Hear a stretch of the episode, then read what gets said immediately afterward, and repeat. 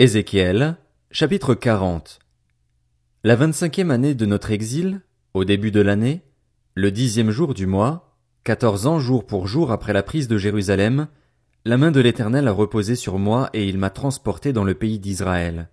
Il m'y a transporté dans des visions divines et m'a déposé sur une montagne très haute. Du côté sud, on y trouvait comme les bâtiments d'une ville. Il m'y a transporté et j'ai vu un homme dont l'aspect ressemblait à celui du bronze. Il tenait un cordon en lin et une canne servant à mesurer. Il se tenait à l'entrée.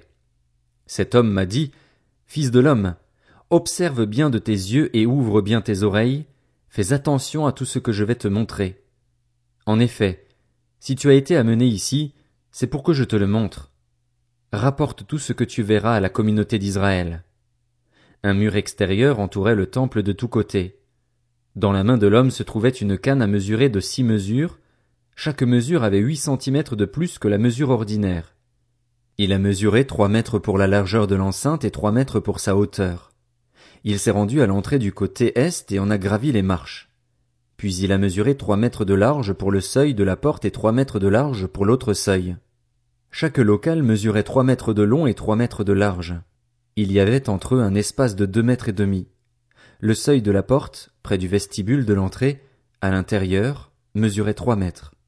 Il a mesuré trois mètres pour le vestibule de l'entrée, à l'intérieur. Il a mesuré le vestibule de l'entrée. Il faisait quatre mètres, et ses piliers un. Le vestibule de l'entrée se trouvait à l'intérieur. Les locaux de l'entrée est étaient au nombre de trois d'un côté et trois de l'autre. Tous les trois avaient les mêmes dimensions, et les piliers de chaque côté avaient aussi les mêmes dimensions. Il a mesuré cinq mètres pour la largeur de l'ouverture de l'entrée et six mètres et demi pour la longueur de l'entrée il y avait devant les locaux un muret d'un demi-mètre de chaque côté. Chaque local avait trois mètres d'un côté et trois mètres de l'autre. Il a mesuré l'entrée depuis le toit d'un local jusqu'au toit de l'autre. Il y avait une largeur de douze mètres et demi entre les deux ouvertures opposées. Il a compté trente mètres pour les piliers, près desquels se trouvait une cour qui s'étendait tout autour de l'entrée.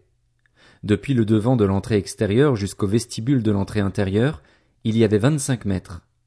Il y avait des fenêtres grillagées tout autour des locaux et de leurs piliers, à l'intérieur de l'entrée. Il y avait aussi des fenêtres tout autour du vestibule, à l'intérieur. Des branches de palmiers étaient sculptées sur les piliers. Ensuite, il m'a conduit dans le parvis extérieur. Tout autour se trouvaient des salles et un dallage qui garnissait le parvis. Il y avait trente salles sur ce dallage. Le dallage s'étendait de chaque côté des entrées et répondait à leur longueur, c'était le dallage inférieur. Il a mesuré la largeur depuis l'entrée inférieure jusqu'à la partie externe du parvis intérieur. Il y avait cinquante mètres à l'est. En ce qui concerne la partie nord, l'homme a mesuré la longueur et la largeur de l'entrée nord du parvis extérieur. Ses locaux, au nombre de trois d'un côté et trois de l'autre, ses piliers et son vestibule avaient les mêmes dimensions que la première entrée, vingt-cinq mètres de long et douze mètres et demi de large. Ses fenêtres, son vestibule et ses branches de palmiers sculptés avaient les mêmes dimensions que pour l'entrée du côté est. On y accédait par sept marches en face desquelles se trouvait son vestibule. Il y avait une entrée au parvis intérieur, vis-à-vis de l'entrée nord, comme c'était le cas de l'entrée du côté est. Il a mesuré cinquante mètres d'une entrée à l'autre. Puis il m'a amené du côté sud, où se trouvait aussi une entrée. Il a mesuré ses piliers et son vestibule, qui avaient les mêmes dimensions que pour les autres entrées. Cette entrée et son vestibule avaient des fenêtres tout autour, pareilles aux autres fenêtres, et mesuraient vingt-cinq mètres de long et douze mètres et demi de large. On y accédait par sept marches en face desquelles se trouvait son vestibule. Il y avait, de part et d'autre, des branches de palmiers sculptées sur ses piliers. Le parvis intérieur avait aussi une entrée du côté sud. L'homme a mesuré d'une entrée sud à l'autre. Il y avait cinquante mètres. Ensuite, il m'a conduit dans cette cour intérieure par l'entrée sud il a mesuré l'entrée sud, qui avait les mêmes dimensions que les autres entrées. Ses locaux, ses piliers et son vestibule avaient les mêmes dimensions. Cette entrée et son vestibule avaient des fenêtres tout autour et mesuraient vingt-cinq mètres de long et douze mètres et demi de large. Il y avait, tout autour, des vestibules de douze mètres et demi de long et deux mètres et demi de large. Son vestibule débouchait sur le parvis extérieur. Il y avait des branches de palmiers sculptées sur ses piliers et huit marches pour y accéder. Puis il m'a conduit dans le parvis intérieur par le côté est. Il a mesuré l'entrée, qui avait les mêmes dimensions que les autres entrées. Ses locaux, Ses piliers et son vestibule avaient les mêmes dimensions que pour les autres entrées.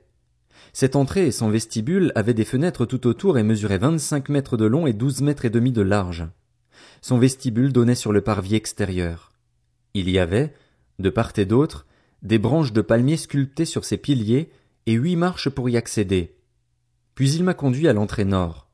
Il l'a mesurée et a trouvé les mêmes dimensions que pour les autres entrées à ses locaux, à ses piliers et à son vestibule. Elle avait des fenêtres tout autour et mesurait vingt-cinq mètres de long et douze mètres et demi de large. Son vestibule donnait sur le parvis extérieur. Il y avait, de part et d'autre, des branches de palmiers sculptées sur ses piliers et huit marches pour y accéder. Il y avait une salle dont l'accès se situait près des piliers des entrées. C'était là qu'on devait laver les victimes destinées aux holocaustes. De chaque côté du vestibule de l'entrée se trouvaient deux tables sur lesquelles on devait égorger les animaux destinés aux holocaustes, au sacrifice d'expiation et au sacrifice de culpabilité. À l'un des côtés extérieurs par où l'on montait, à l'entrée nord, il y avait deux tables. De l'autre côté, vers le vestibule de l'entrée, il y avait aussi deux tables. Il y avait ainsi, sur les côtés de l'entrée, quatre tables d'une part et quatre tables de l'autre, en tout huit tables sur lesquelles on devait égorger les animaux. Il y avait encore pour les holocaustes quatre tables en pierre de taille, longues de soixante-quinze centimètres, large de soixante-quinze centimètres et haute de cinquante centimètres. On devait déposer sur ces tables les instruments avec lesquels on égorgeait les animaux pour les holocaustes et pour les autres sacrifices. Des crochets de huit centimètres étaient fixés à l'intérieur, tout autour, tandis que la viande des sacrifices devait être mise sur les tables. À l'extérieur de l'entrée intérieure, dans le parvis intérieur, il y avait des salles pour les chanteurs. L'une était à côté de l'entrée nord et orientée au sud, l'autre était à côté de l'entrée est et orientée au nord. L'homme m'a dit, cette salle orientée au sud est destinée aux prêtres qui ont la charge du temple, alors que la salle orientée au nord est destinée aux prêtres qui ont la charge de l'autel. Parmi les Lévites, ce sont les descendants de Tsadok qui s'approchent de l'Éternel pour le servir. Il a mesuré le parvis. Il faisait cinquante mètres de long et cinquante mètres de large, il était carré. L'autel était devant le temple. Puis il m'a conduit dans le vestibule du temple. Il a mesuré les piliers du vestibule et a trouvé deux mètres et demi d'un côté et deux mètres et demi de l'autre. La largeur de l'entrée était d'un mètre et demi d'un côté et d'un mètre et demi de l'autre. Le vestibule avait une longueur de dix mètres et une largeur de cinq mètres et demi. On y accédait par des marches. Il y avait des colonnes à côté des piliers, l'une d'un côté et l'autre de l'autre. Ézéchiel, chapitre 41. Ensuite, l'homme m'a conduit dans le temple. Il a mesuré les piliers. Ils avaient trois mètres de large d'un côté et trois mètres de large de l'autre, qui correspondaient à la largeur de la tente. La largeur de l'ouverture faisait cinq mètres. Il y avait deux mètres et demi d'un côté de l'entrée et deux mètres et demi de l'autre.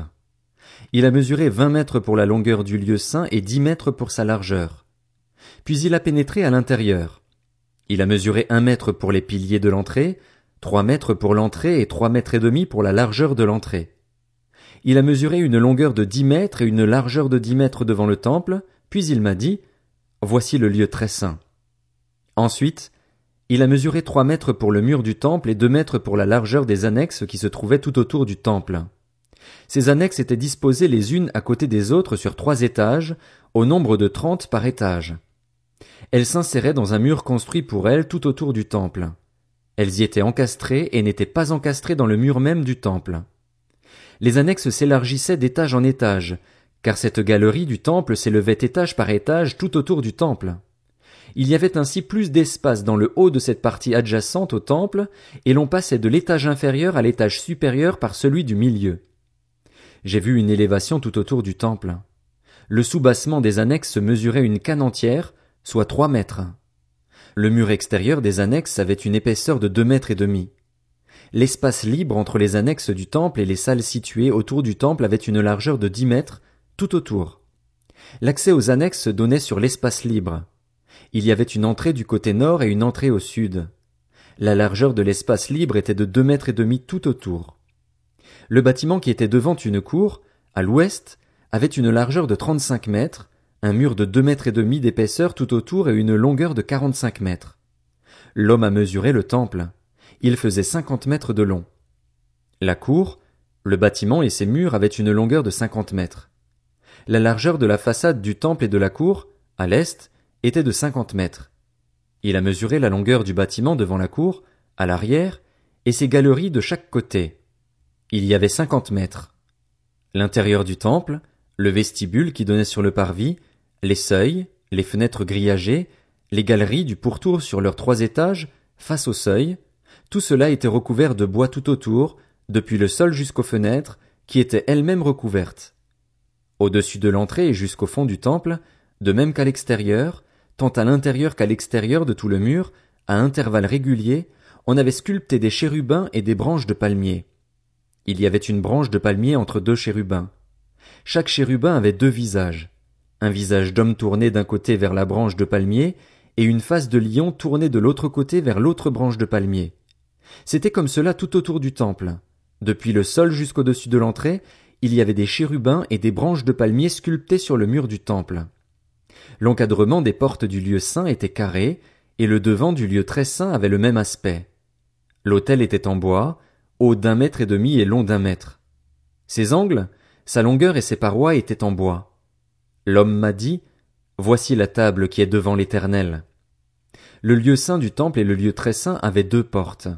Ces portes avaient deux battants pivotants, deux battants pour une porte et deux pour l'autre. Des chérubins et des branches de palmier étaient sculptés sur les portes du temple, comme c'était le cas sur les murs. Il y avait un auvent en bois sur le devant du vestibule, à l'extérieur. Sur les côtés du vestibule, il y avait des fenêtres grillagées et des branches de palmier sculptées de part et d'autre, ainsi que sur les annexes du temple et sur les auvents.